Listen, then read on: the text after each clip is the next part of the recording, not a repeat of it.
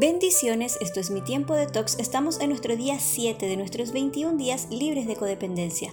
Proverbios 21:6 dice: Conseguir tesoros con lengua mentirosa es un vapor fugaz, es buscar la muerte.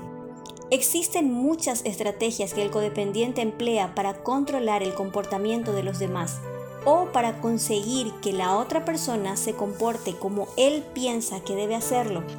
Las estrategias son acciones aprendidas para obtener lo que deseamos.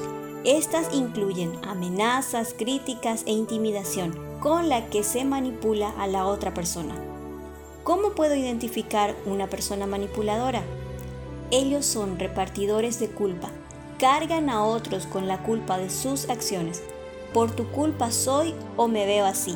Señalan al otro como responsable de su malestar fulano o fulana me amarga la vida. Le hace saber al otro que le está llevando a la destrucción y se castiga si no hace lo que quiere.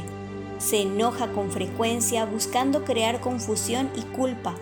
Proyecta sus errores en la otra persona.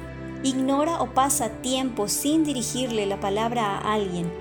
Critican lo que otras personas hacen cuando ellas hacen lo mismo. Ellos no opinan, imponen.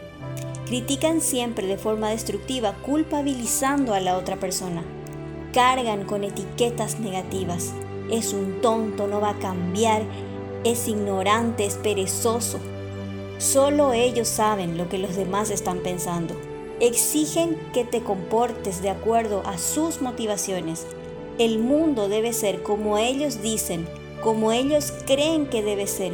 Y si no es así, el problema es el otro. Se victimizan, hacen ver que son víctimas de la sociedad, de los vecinos, parientes o un grupo de amigos injustos. Se quejan, se quejan, se quejan y se quejan. Quejarse es la actitud de víctima por excelencia. Si te identificaste o te incomodó alguna de estas definiciones, es bueno que comprendas que los tesoros que intentas conseguir a través de la manipulación son un vapor fugaz que te lleva a perder la habilidad de vivir tu propia vida. ¿Cómo puedo comenzar un proceso de sanidad si a partir de hoy deseo liberarme del poder de la manipulación en mi vida? Primero, aprende a aceptar un no como respuesta. Segundo, respeta los límites de los demás. Tercero, Eres responsable de ti mismo.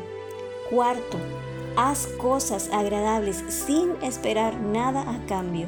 Quinto, pídele al Espíritu Santo que te ayude a mantenerte firme en tu proceso de sanidad. Si descubriste que te están manipulando, aprende a decir no sin sentirte culpable. Tienes derecho a ello. Evalúa aquellas etiquetas que creíste acerca de ti. Si existe agresión, recurre a los sistemas legales. Evalúa qué necesitas para sentirte bien contigo misma. Pide a Jesús que sane toda herida de rechazo que pueda haber en tu corazón. Y recuerda 1 Corintios 13:9, el amor no se alegra de la injusticia, sino que se alegra cuando la verdad triunfa.